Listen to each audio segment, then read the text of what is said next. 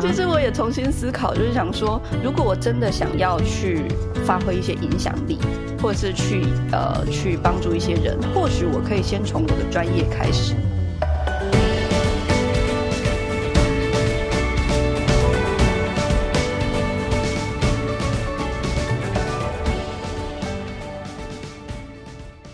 大家好，欢迎来到今天的哈佛人物面对面单元。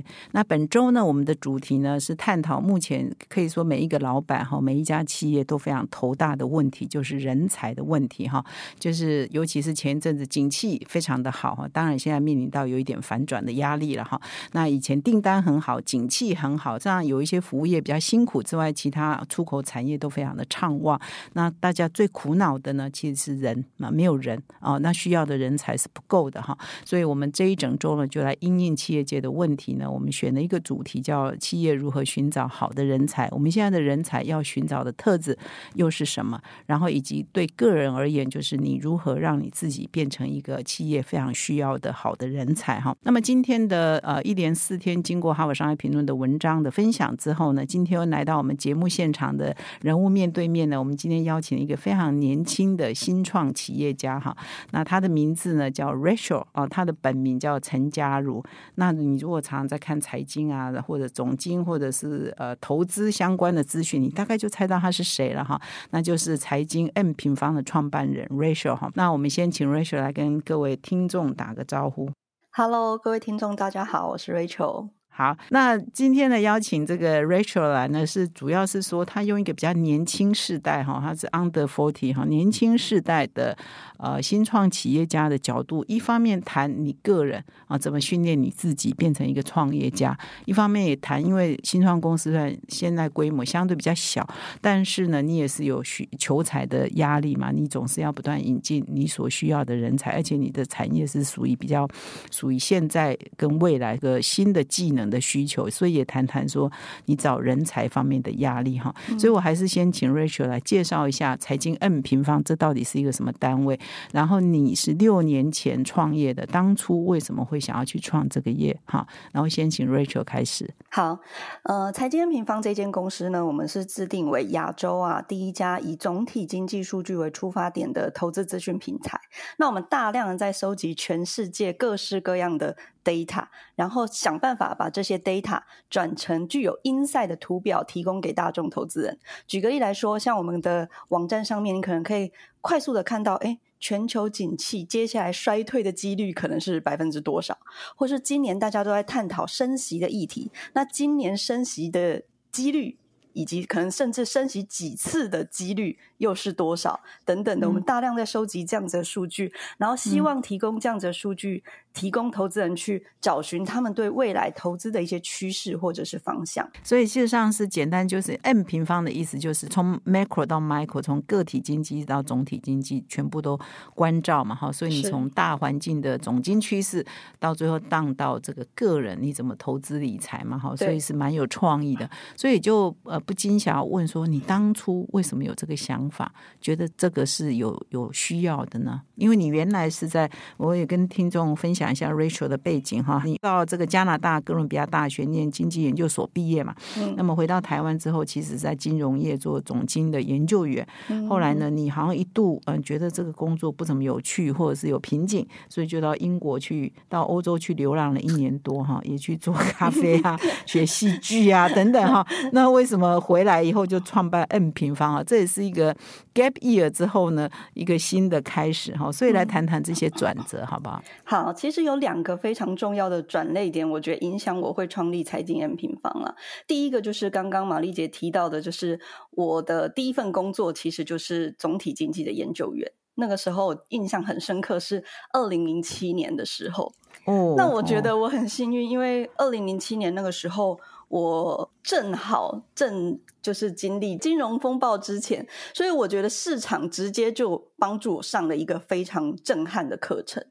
那我在那之前，其实我有看到非常多的数据，因为我那时候一开始就是在研研究美国的经济以及美国的房地产。那我觉得那时候其实就有非常多的数据在透露出一些海啸前的讯息。举个例来说，像房贷的违约率当时攀升的非常非常高，房屋的一个库存也在当时其实呈现一个很不。很不、很、很不正常的一个。供需的失衡，那个房屋的库存也非常非常高，所以其实这些数据站站在我的角度里面，我都会觉得哇，它好重要哦。可是，一般大众却没有办法知道这样子的数据的重要性，甚至那时候大家还在讨论呃金金砖四国非常强等等的 这样的议题，所以我会我觉得那时候就是在这个这样子一个事件下，为我的心中埋下一个种子。嗯，那除此之外，我在那个时候也遇到了一个很不错老板，我觉得他算是我的贵人，因为呃，我自己在看台湾的一些券商，可能大致上面比较重视产业或个股的分析，可是他非常重视总体经济，在告诉我们 top down 的一个角度。所以像是 macro micro 为什么会先以 macro 出发，就是先以总体经济角度出发，再来看下面的产业或者是个股的趋势，我觉得。呃，这位老板对我的影响也非常深，就是他常常在跟我讨论循环或 top down 的一个角度看事情，这样子。所以你进去的时候是海啸前夕的，二零零八金融海啸前夕，那个时候就已经看到了违约啊，或者是呃这个库存啊过量，就房房屋的库存过多哈，空屋过多，然后违约率偏高，那个时候就看到了。请问现在有当年那个状况吗？哦。我现在很很快可以跟大家讲，我觉得现在的美国房地产虽然接下来房价即将会呈现明显的趋缓，可是现在完全没有看到像当时那样子泡沫的一个状况，也就是房房贷的违约跟房屋的一个库存啊，在现在还是创下几乎是历史新低的一个水位，所以我觉得说房美国的房地产其实现在还算是一个健康的一个一个水准啊，嗯嗯，所以这那台湾呢？台湾也是一样。台湾的一个房贷的一个违约，然后甚至就是家庭可以负担房贷的这个比例呢，也是过去的一个新低。所以在房地产这一块，呃，我们从数据来看啊，现在不管是美国或者是台湾，它至少到现在来看，都还没有出现当时泡沫的一个状况。为什么你去英国流浪，去欧洲流浪回来就创业了呢？嗯，我这边可以跟大家分享一个小故事，就是当时我就是。去第三世界国家做志工，那我那时候第一站是尼泊尔。那我我做志工的内容是我跟着尼泊尔的医生，然后我们爬上山去为山区的一些没有办法看医生或者是没有办法呃去接受这样子资源的这个居民去做诊疗，这样子。那我记得那个时候印象很深刻，就是当时他们就问我说：“那 Rachel 你会做什么？”说沙洛美药呀，我说我会分析经济的，在那里不管用，他们没有钱做投资。他说这这没有用，你就来帮小朋友剪头虱好了。所以我最主要的工作非常长达就是半个月。一个月的时间，我都在去帮他们做剪头师这个动作。那我觉得这个这其实非常有趣，就是那一整年，不管是我做义工，或者是我后来去学戏剧，甚至我呃开咖啡厅等等的这些经验啊，我觉得它都对我而言都帮助非常大。嗯嗯，怎么说？因为因为。呃，它其实是我一个自我去学习检讨的一个时间，然后同时这些东西又是我当初都非常想要做的，所以我会觉得说，哎，我整个做完了，然后我也就是 满足了，对，我也毫无，然后发现说，呃，其实那些都不适合你，这样，就是 梦碎了，哎，面对现实有这样心，对，其实我也重新思考，就是想说，如果我真的想要去发挥一些影响力。或是去呃去帮助一些人，或许我可以先从我的专业开始，嗯，所以这也延伸出我二零一五年的时候呢，就直直接就是毅然决然的创立了财经验平方，也很希望就是说，哎。经过过去总经或者是研究的这些专业，可以呃传递给更多的人。但是我也很想要在这边跟大家分享哦，就是我觉得这些事情回头来看啊，它真的很像是一点一滴的养分。我举个例啊，就是当初我去英国学戏剧课，他在我后来的一个帮助，就是他让我之后的演讲其实好像就不会那么紧张了。呃，因为像过去过去我在当研究员的时候，我自己觉得自己其实不是很会表达，就是呃站在尤其是站在台上跟大家分享我的一个理念，或者是分享我自己的分析研究。可是，在透过这个学戏剧的课程，可能就是帮助我说，哎，我。我站在台上之后，我可以怎么样去呃帮助我更好的传递我想要传递的一个东西？那在、嗯呃包含不管是传递总体经济的理念，或是传递我创立这一间公司的理念，我觉得都是非常有帮助。对，嗯那除此之外，像开咖啡厅这件事情，也让我初期知道怎么去运算成本啊、争取获利等等的。我发后来发现，所有走过的每一个路都好像一个点，都可以连接起来，就像贾博斯说的这个 connecting the dots。对我，我嗯我其实觉得说，每一个当下人生的经验，不见得会在当时看到全貌，可是过了一段时间回来看，好像都可以串起来。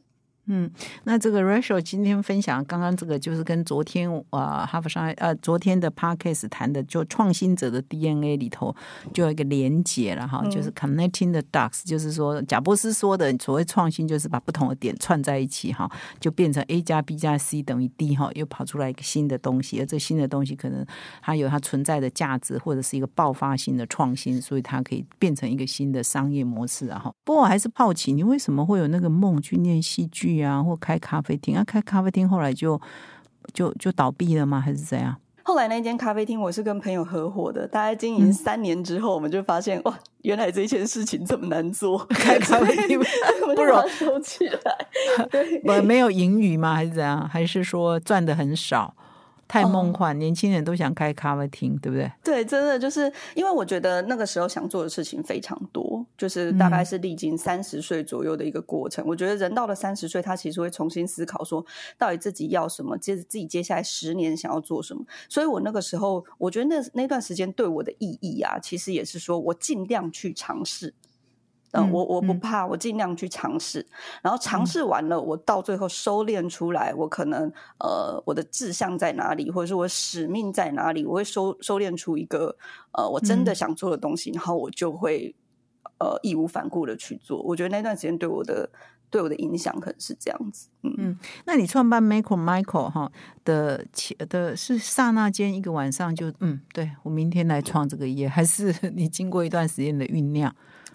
嗯、我其实，嗯，当然，我觉得所有的点都会成为我心中的一个因子。举例来说，像二零零七年的那个事件，嗯然后再到可能我整个研究总体经济之后，我去研究产业，我发现说，哎，所有的产业的连接其实跟总体经济也很有关系。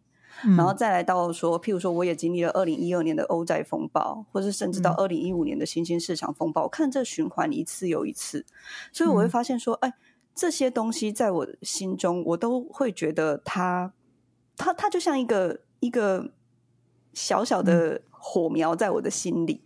嗯。呃，就是我觉得说，哎、这些事情好重要，这些事情应该要更多的人知道，等等的。那当我做完了很多的尝试以后呢，我就会，我我在思考我接下来要做什么的时候，其实这些的火苗就会冒出来。嗯呃，所以我觉得得它不是就是一个突然的转念，我觉得它是一个累积的过程。嗯嗯。那么你创业到现在，后来就创业了嘛？创业到现在，你觉得最困难的是什么呢？然后你也没有你的对，虽然说你是念经济研究所，但是经济研究所其实还是比较偏社会学哈，它也不是商学院说在教你做如何做经营管理嘛哈，所以你怎么学会做一个创业家呢？一个经营者呢？好，这边我觉得我可以分享一些我自己呃的心路历程。好了，嗯其实财经平方是二零一五年创立的，但是我必须说，我自己觉得我大概是在二零一八年、一九年的时候，才开始觉得自己好像是一个经营者。而不是带着嗯团队只是在做产品的人。我记得嗯那时候印象很深刻，就是我以前在 A 四的纸上画，我很常在 A 四的纸上画图，嗯然后我以前画的都是这个网站长什么样子，这个嗯这个产品长什么样子，一直到二零一八年、一九年的时候，我才发现我画的图都是这个组织长什么样子。这个公司哦接下来可能会变成什么样子？对，就是从那一刻开始，我才发现自己好像变成了一个经营者。嗯然后我就嗯发现，哇，在这个过程里面，我有超级多自己需要学习的一个地方。嗯，嗯我可以嗯分享，就是我觉得自己做的好，或者是我觉得自己哪里做的不好，然后他需要真的要学习。我觉得嗯我自己做的好的地方是，基本上我我的目标非常明确。然后我对于我的方向非常坚持，就是说，很多人可能就说：“哎，你赶你赶快先把个股加进来啊，我们要看台股啊，或者是什么的。”但是我觉得我对于总体经济这一块理念的一个分享，我的重要性，我我我非常坚持，我想要先把这一块做好，所以我我没有更改过这样子的想法，就是从创业到现在，嗯，所以在这这件事情上，我自己觉得，呃，我目标清晰，非常明确，那大家就是跟着我做。但是这件事情当然也延伸出，说我有很多不足的地方，包含像是随着阶段的改变，好，那我除了定定目标之外，当组织扩大的时候，我也要开始学习授权，嗯。嗯，或者是说，当产品做出来到 product market fit，当我们要走 growth 这一块，就是我们要开始变到打行行销市场的时候。我们要开始去做一些不同的改变，那这些可能我过去都不会，嗯呃，那在这这样子的情况下面，我觉得我有三件事情跟大跟大家分享，就是我到底是怎么去解决训练自己，去训练自己。第一件事情是我大量的寻求外面的帮助，嗯。嗯，我还记得呃有一个时刻，我自己现在想起来都觉得，哦，我我真的好勇敢哦，嗯，就是我。透过了一些朋友的介绍，认识了一个我自己觉得他非在管理层面上面非常厉害的 mentor。嗯，那我当时就带着我的简报，我完全不认识他，我带着我的简报，我就跟他说：“我，你可不可以给我二十分钟的时间？我想跟你介绍财经 M 平方，跟我们想做什么事情。”那我就跟他约在一间咖啡店，我很感谢他给了我二十分钟的时间。那我带着我简报，我告诉他说：“这是我想要完成的一个想象，我的梦梦想。”那我觉得这个网站很很厉害，可是我很 对，可是我有很多事情不会。那那你可不可以教我，或是我可不可以跟着你学习？嗯嗯。那后来这这位呃导师，他也真的就是变成我的导师，就是就是他跟我定期的，就是在这段时间里面，他会定期的教导我，觉得在管理阶层上管理的这个过程上面应该要怎么做。嗯，所以第一点就是我大量寻求协助。嗯，那第二点，我觉得我我做的事情就是我大量的阅读，包含像是我开始筹组这个创业家的读书会，跟跟几个创业家一起筹组这个读书会，然后开始互相的学习，因为我觉得除了呃请教导师之外，同才之间互相的学习也会非常重要，因为大家会有遇到同样的状况，那可以分享说到底会应该要怎么做。然后我觉得第三点，我觉得。对于我自己自身很重要，就是我开始把我遇到的每一个问题，我都尝试用写的记录下来。嗯，好，包含我今天跟哪一个同事讨论，那这个讨论很不顺利，或是这个讨论让我很不舒服。或者这一个讨论让他可能很不舒服，那为什么我为什么会不舒服？我到底在想什么？那为什么我会觉得他不舒服？我在乎什么？我的价值观是什么？我全部把它写下来，然后透过这样一次一次的写下来的话的这些内容里面去寻找解答，嗯，去去认识自己。因为我觉得创业的过程它不是那么容易的，它其实大部分的时间非常辛苦，而且大部分的时间我们都不是在舒适圈。嗯，所以在这个过程里面，我变成必须说，我一直在自我反馈，我一直在自我检视，说我到底想要成为一个怎么样的人，我到底想要带怎么样的公司，嗯，就是这三点可以跟大家分享。嗯，那在你这个大量阅读的过程当中，你有常读《哈佛商业评论》吗？有，我的有。我上个礼拜才听那个嗯《哈佛商业评论》podcast，你我听到你们请到了陈淑芬啊，OK 的的的投资长，我我我那时候在听的时候，我就回想起我二零零七年为什么要当总体经济的研究员，其实就是我在。我记得很很印象深刻，就是我在非凡的新闻台上面，我看到陈淑芬在分享她的。呃，是哦，对经济的一个 的一个想法，然后我就觉得说，我是经济系毕业的，那如果我可以也变成，就是运用经济，然后到市场上面去分析，这不是一件很棒事吗？所以原来哦，这这有一些人哈，我们媒体的影响力是很大的哈，你又不知道你在哪个场合哦，在哪一个报道、哪一个专访影响了一些人哈，改变了他的一生哈。所以我要跟陈淑芬这呃投资长分享一下哦，这个，所以你是看到。到他名字特别点我的 podcast 来听。哦，我平常就有在听，我平常听我们的哈佛哈。OK，那有什么意见要指导一下？哦，我觉得非常好哎，对，就像呃那天我在听马一姐分享，就是一本书，就是呃那本书叫做《你如何衡量你的人生》嘛，那本书斯丁森对对。然后它里面讲到的一句话，我也觉得好有道理哦。他提到就是我们在就是呃价值观的坚持上面，一百趴的价值观坚持比九十八趴还要容易啊啊！对我觉得我从从中真的会学到非常多东西，而且我很常在开车的时候听哈佛商业评论。哦，的 podcast 对，因为我从中就可以学习到非常多有关于管理上面的一一些一些建议。嗯嗯，那我们回到了刚刚 Rachel 已经分享你怎么自我修炼嘛，哈。那回到我们啊，其实你刚刚讲的一些观点，你的个人的经验，其实跟我前几天也有分享，说哈佛商业评论上有关于说人才到底我们现在在寻找的是哪种特质的人才？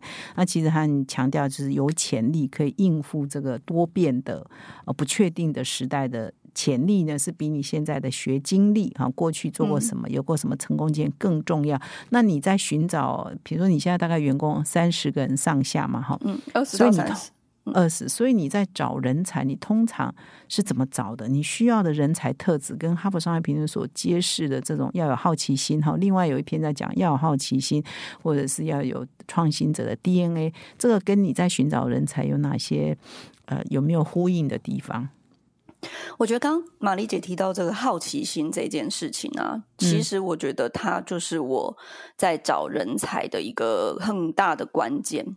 嗯，为什么会这样子呢？其实我自己，因为我自己本身是一个研究员。嗯嗯，其实研究员我也觉得啊，研究员最大的两个关键特质，第一个就是好奇心，第二个就是逻辑逻辑力。OK，那好奇心为什么重要呢？因为一个好的研究员，他一定要具备一定程度的好奇心，他在金融市场上面，他才不会受到很明显影响。尤其像现在金融市场，我们可以看到消息这么多，呃，然后新闻上面今天说多，明天说空。那你如果没有足够的好奇心去查证、去看这样子的消息是真还是假，那你其实就。我我自己会觉得他，你可能就不不适合，或者是不是 qualified 的一个研究员。嗯嗯，举举例，对，举例来说，就是像我印象很深刻嘛，就是刚刚有提到的，零七年那个时候，明明海啸已经要发生了，可是还是很多人说金砖四国很好啊，等等。那那你到底有没有足够的好奇心去查证？我好喜欢一部电影叫做《大麦空》。他其实在谈的就是当时的一片荣景之下，已经有人发现了其中的一些骗局。那他在这个骗局里面，他就是具有这个好奇心，然后去查证，然后去研究，他才可以找到嘛。那人才也是这样子，就是我觉得在人才上面，包含像是我很注重的一些特质，像是好奇心，刚刚提到，然后再来就是创新的一个能力。那我觉得其实这两个是可以相辅相成的，就是你。你具有足够的好奇心，你才会去想说，我那那如果是这样，那我就去查证它，我去观察它，我去尝试改变它，我去创新它。我觉得这些事情都是呃可以环环相扣的。那财经平方啊，其实我们在呃征才或者是用材上面，我们怎么样去呃？观察发现他，对啊，你怎么问出来？诶，这个人有好奇心，这个人有创新潜力，对，怎么观察出来？我我在财经平方上面，其实我们每一个呃应征者，他其实都要先回答五个问题，不是只是简单的履历而已。OK，哪五个？第一个问题是，那你为什么要加入财经平方？你为什么想加入财经平方？嗯，哦，从这个问题里面，你可以知道他的动机。嗯，那第二个问题是，那你觉得你的专长可以带给财经平方什么？那这个问题可能可以呃了解说他的专长以及他想贡献的一个方向，以及以及公司是不是需要这样子的的人才？这是第二个问题。第三个问题是，那对你而言最重要的核心价值是什么？我们想要从这里面去看说，这个人他的一个呃价值观，或者是他。的文化符不符合我们公司？那第四个我觉得是很关键，就是那你觉得我们有哪里可以做得更好？就是这间公司有哪里可以做得更好？嗯第五个才是请他聊聊他自己。所以嗯第四个这个问题，其实我觉得它是很大的关键，可以去看嗯说他觉得他有没有这认为这间公司有可以突破或进步的可能性。因为其嗯实我们想要找的人才，不是就就过来，就是说，哎，那你就做我们交办你应该要做的事情。我们嗯希望我们可以让一起让这间公司更突破、更嗯好。所以我会借嗯着这一题去跟他聊说，哎，那你你认为你假设你觉得我们公司可以更好，或是可以进步，那你觉得你能做什么？那嗯如果在这样子的一个情况下，不是你的专长的话，我也会询问他说，他会用什么样的方式来学习，或者是来更好的去发挥这样的技能。所以，我觉得从从面试的这个过程里面，我们其实就在开始观察说，他有没有想法，他有没有好奇心，他有没有觉得这间公司可以更好，甚至他可以发挥创新的一些机会。嗯，这是在征才方面。嗯那回到用材方面，就是说，原本在公司的伙伴或进来公司的伙伴，怎么样去继续的激励他们去创新，或者是发挥这个好奇心？嗯。我们财经平方其实有五个价值观，那嗯。其中一个价值观很重要，就是创新。嗯那嗯。我们是运用 OKR 的方式，好，我们嗯。每一季都会跟他们讨论，就是嗯。说，你觉得下一季有没有可以新做的东西，或者嗯是嗯你可以挑战的东西？嗯，嗯那这个不一定要设设在它一定要达成的 OKR。我们的 OKR 嗯分为两、两种，第一个是目嗯标型达成 OKR，、就是你一定要嗯达成的东西。嗯另外一个 OKR 是理想型的 OKR，就是说你觉得这个世界正在改变，那你不一定觉得它会呃改变成什么样子，但你想要尝试，嗯那你不一定会达成。那这个叫做嗯。理想型的 OKR。那其实嗯。创新这一块，我们就会放在理想型的 OKR，然后去让他去试，嗯呃嗯，然后让他。嗯去尝试说他觉得公司怎么样可以做得更好，甚至他自己嗯。怎么样可以做得更好。然后我们嗯。会给予挑战系数啊、就是觉得嗯。这个 OK 啊比较难的，就是跟嗯。上一季做的不一样的，或是跟上一季预计可以做得更好的，我们会给他比较高的挑战系数，然后用这样子的方式来去计算他的绩效。嗯好，你觉得像你们这种新创公司，跟这个，尤其是你是数位原生的新创公司，嗯。跟你自己的理解，跟一般传统的公司或比较规模大的公司，它在人才的需求特质上有没有一些明显的差异？嗯。你嗯，自己有没有想过这个问题？好，我觉得在一般传统的大公司里面啊，可能他们的组织架构已经非常明确、嗯。S o p 也非常明确，所以嗯人才进去，可能他会非常清楚的知道自己要做什么。那嗯可能他发挥的一个空间相对也会比较局限。但是我觉得新创公司不一样，就是新创公司我们从头到尾都还在试错，甚至我们一直在开发新的一个产品。嗯、那你变通的能力，跟你是不是呃，就是持续会去创新，刚刚提到的创新，或者是发挥你的好奇心，去想象这个世界怎么样可以变得更好，这个产品怎么样可以挑战，呃，做出别人没有做到的东西。我觉得这一块的特质会非常非常重要。所以更要有好奇心，更要有创新力，更要有潜力啊！因为什就是要开创嘛，就对没有没有规则。没有 SOP 哈，也没有现成的产品给你卖，你对产品你要自己去开发嘛。对对，所以调，所以所以你们的员工要弹性更大哦，对不对？对弹性这一块要很大，甚至我们当我们发现说，哎，这个产品可能不 work，那你可不可以快速的去想说，那我要我下一步要做什么？嗯嗯，我觉得我觉得这个弹性也会非常重要。嗯，嗯，那我们坦白讲一下哈，坦白从宽，离职率会很高嘛？这样子，因为因为很多人抗压力，尤其年轻世代，可是不是不足够呢？会不会离职率比较高呢？因为一直很变动嘛。好，我觉得关于离职率这一块啊，我我觉得财经验平方的初期这个流动率非常非常高，嗯因为初期非常不确定。那个不确定性太高，然后再来初期，坦白来说，我的资源也不是非常的好，嗯 呃，所以在初期上面，我觉得这块流动率是呃很必然的。嗯可是到、到了现在，就是我们已经创立了六年多，快七年的一个时间，我觉得这一块的稳定性已经差不多蛮蛮明显的。呃的的一个稳定下来了。所以留得下来的哈，或者是来的又适应了，因为你变成有已经有一个 team 的了哈，已经有一些元老了哈。虽然只有五六七年，但是有元老员工工作到现在，他就适应这种 tempo 或这种模式了哈。所以现在的营运也都很上轨道嘛哈，也都是有盈余呀，而且是在持续成长。嗯，我们大差不多，其实整个过程是这样，就是一五年创业，然后其实一五到一七年是完全没有营收的一个状况，我们就是在做产品。那一七年的时候，我们推出了订阅制，算是蛮早就做做订阅制的的一间新创公司，在二零一七年的时候，然后一八年损平，一九年就获利，那到现在其实就是非常非常稳定，每年都两位数成长。嗯，差不多，其实不容易哈。很多新创公司要在这么短的时间内获利，然后还持续可以成长。你觉得关键是什么呢？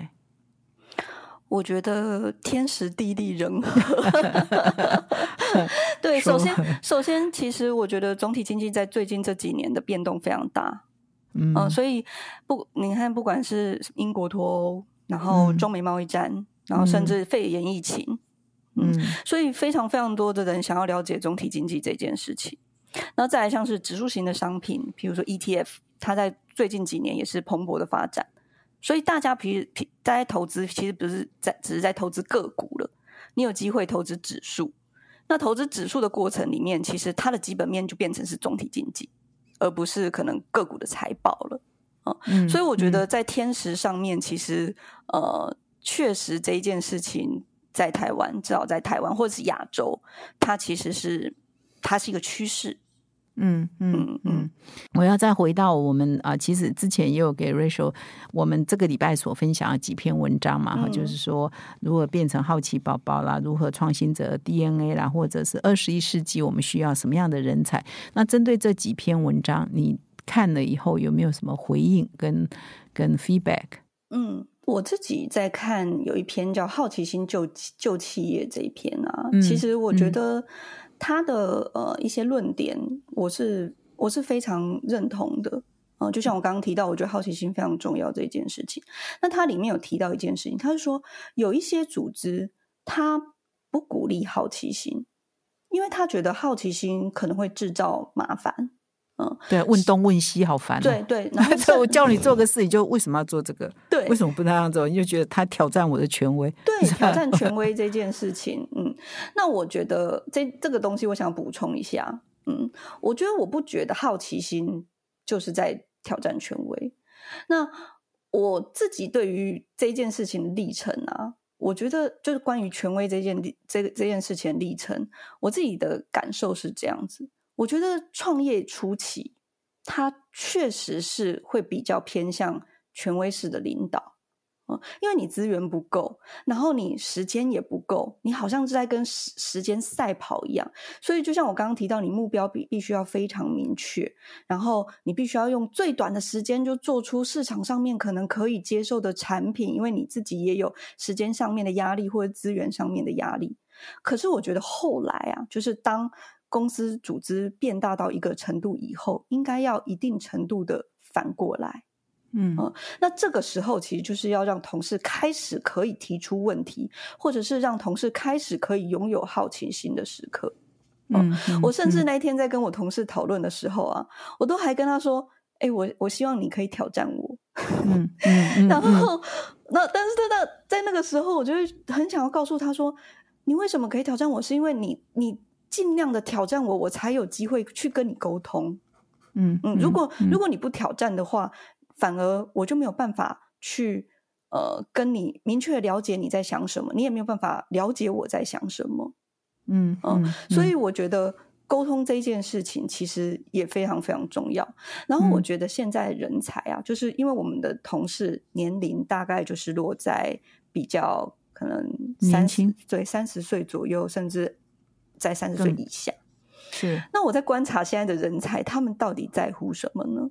我发现他们很在乎他为什么要做这件事情。我为什么要选择你这间公司？我为什么要选择财经验平方？所以，如果你用权威式的一个方式让他做事，不让他发表意见，他也做不久。每一个 project 都有它的 purpose。嗯嗯，譬如说，我们为什么要举办论坛？嗯嗯，我们为什么嗯要、呃开发这个课程？嗯或我们为什么要做这个工具？我们都必须要一次一次的再去跟他讨论 why。嗯呃，每一个、甚至每一个小动作，我都会嗯想要去跟他讨论 why。譬如说，举例来嗯说，我我可能在看研究员写的文章，那我觉得这这一段话可能有问题，我就会去跟他讨论说，哎，我觉得这段话可能哪里有问题，为什么有问题？那怎么样写可能用户会看得比较懂？为什么会想要这样调整？可能是因为用户在观观察上面等等的，所以我会发现不只是大方向的 why。而是这个 why 需要落到每一个你为什么要做这件事情。嗯那反过来，反过来，嗯我也会想要知道他的 why 嗯啊，就譬如说，你为什么要这样子解决这件事情？嗯。好，或者是你为什么会有这样子的提案？嗯。啊？我觉得常常问 why 也可以透过这样子的方法去刺激他在想，嗯因为他一定要想，嗯。那如果他不想，他也不会成长。嗯。嗯，所以我觉得大量沟通坏在在这个呃我经营组织上面，或者是回答刚刚马丽姐提到的问题，就是说我在阅读这篇文章上面，我想要补充的一点。嗯嗯嗯，所以也是也是要要不断沟通啊，要要尤其是主管啊或领导领导人哈，有时候要不厌其烦的沟通再沟通哦，这好像蛮关键。那我再来问一下，刚刚谈到好奇心跟那个创新嘛，哈，你很强调。那另外就是说潜力哈，就是一个员工有没有具备潜力？因为我们前这一周的第一天跟第二天都在谈说寻找有高潜力可以面对未来的人。这个潜力哈，你怎么测出来？员工有没有潜力、成长的潜力、应应挑战的潜力？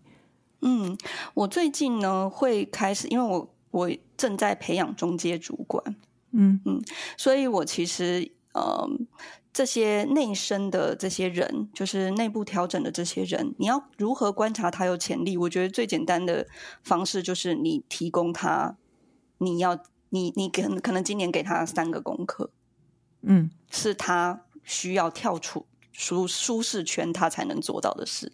嗯嗯、可能他原本是一个非常厉害的研究人员，或是他本来是一个非常厉害的 marketing，可是你给他一些他没有做过的事情，嗯，然后从可不可以这举例？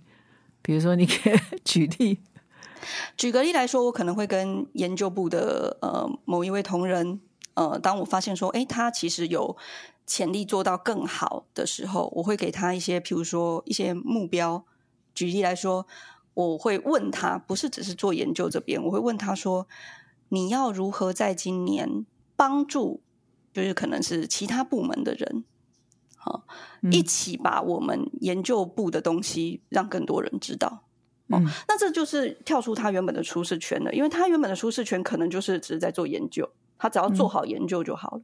但是我现在在跟他呃，就是在在训练他的，变成是说，除了研究之外，你啊要行销思维哈对，marketing 思维，对，嗯或者是协作的能力。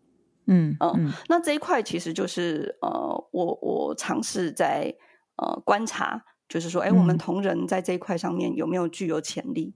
嗯嗯，或者是举个例来说，嗯呃，他可能原本也是呃，就是在做研究，那我也会问他说，你要如何？好、我我现在我我现在 assign 给你一个 assistant，你要如何跟这个助理合作，然后一加一大于二，给公司更好的东西？就是我会一直去尝试，就是尝给给他们出一些可能原本他们没有在做，但是我期待他们可能会做到什么样子，然后观察他们可能会做到什么样子，来去来去了解说他们是不是有更突破的这些潜力。嗯，嗯嗯嗯，所以真的不容易啊，Rachel，每天 在心心念念啊，这 这群人要怎么培养起来，真的是蛮辛苦的哈，是不是？有时候想一想，真的好累哈。继续努力。我觉得我每天都在跳脱舒适圈。你自己，那你每天都给自己什么新挑战呢？或每一段时间会给自己新挑战吗？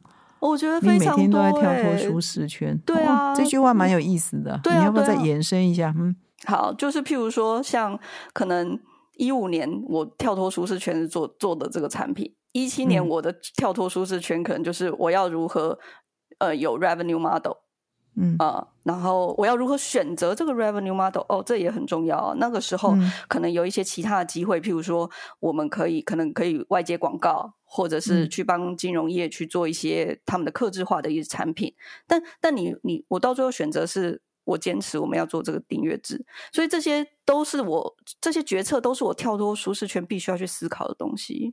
哦，这蛮有趣的。你嗯为什么那时候你的流量起来，你做广告不是比较容易吗？或者是去当外包？呃呃，你什么金控需要做研究，我帮你做研究，你为什么要坚持做订阅？当初的的决策是怎么下的呢？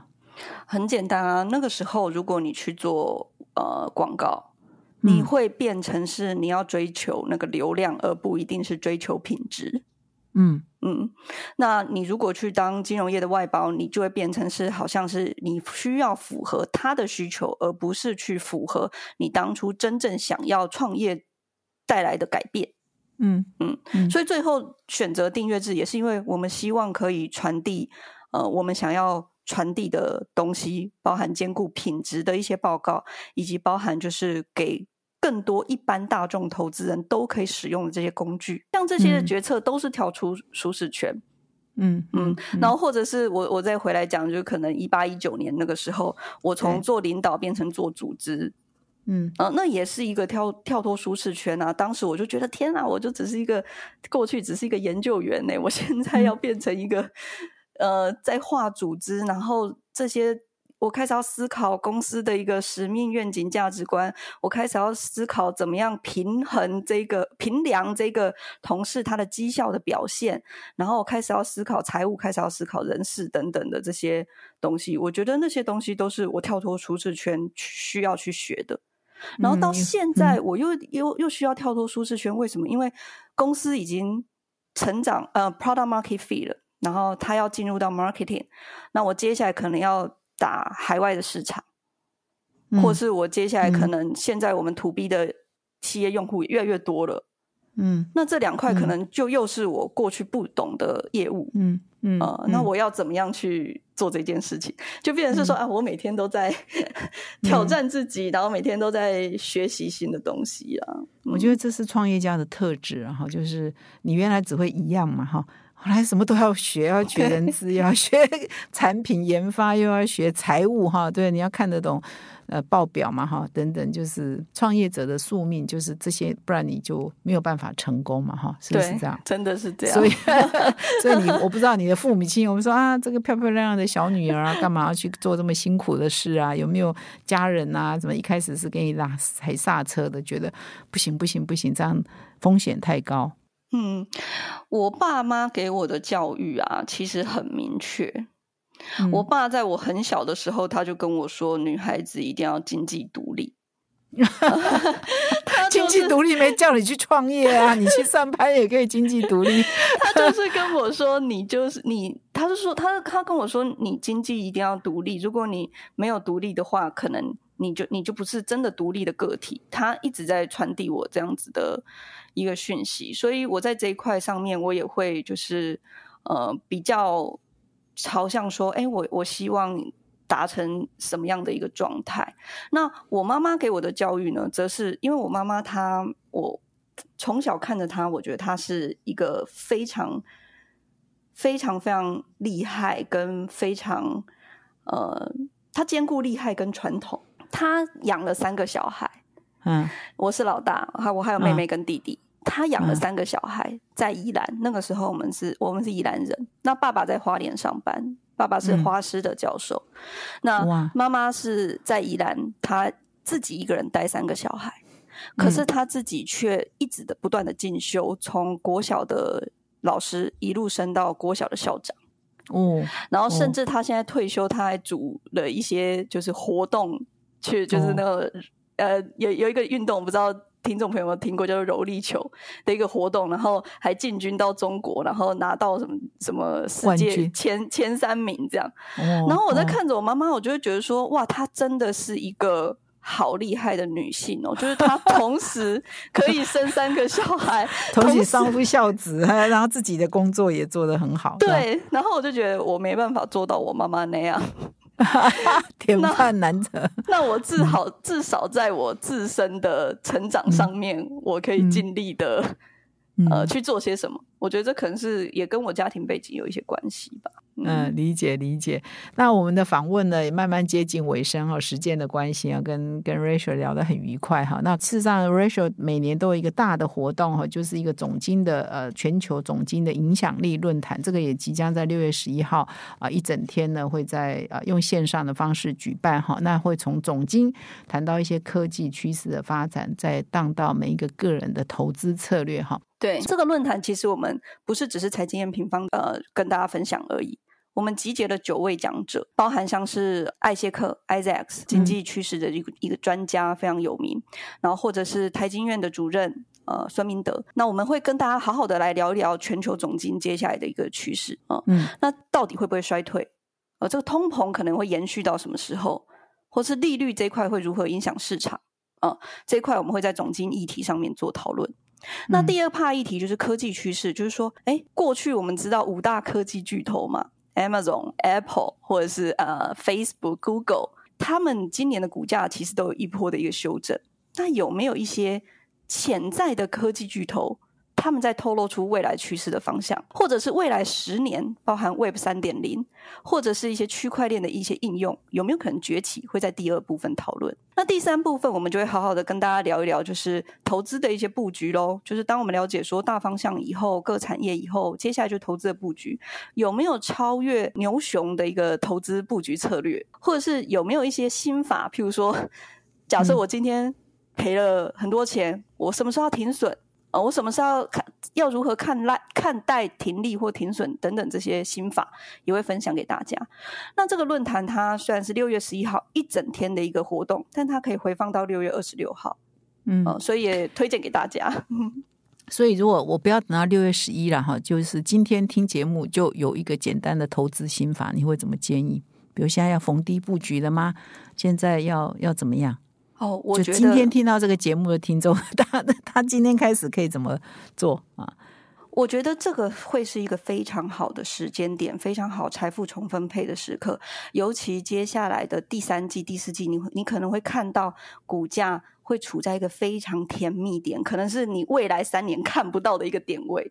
所以大家大家静下心来，谨慎的等待，然后观察数据研究，然后找到。这个投资布局的机会，我觉得这个会是呃非常重要的。嗯，我想这个是很多观众今天都有福利听到这一段呢。那么我也预祝这个 Rachel 的这个六月十一号的活动啊，可以举办很成功。那么我们今天呢，非常感谢 Rachel 来上我们今天的哈佛人物面对面呢，畅谈了整个创业的过程啊，人才的需求等等。那么最后呢，你有没有什么要补充呢？或者是给听众一点什么建议呢？我觉得。玛丽姐的节目真的是我近期听到 podcast 里面对我受益最多的，所以我也帮玛丽姐打个广告，就是大家一定要继续支持《哈佛商业评论》。哦，这段我一定不会剪掉。谢谢 Rachel 的分享哈，那我们也谢谢各位听众呃收听这一集的节目，也再一次感谢 Rachel 来到我们的节目啊，跟各位听众做分享。那感谢你的收听，我们下周再相会。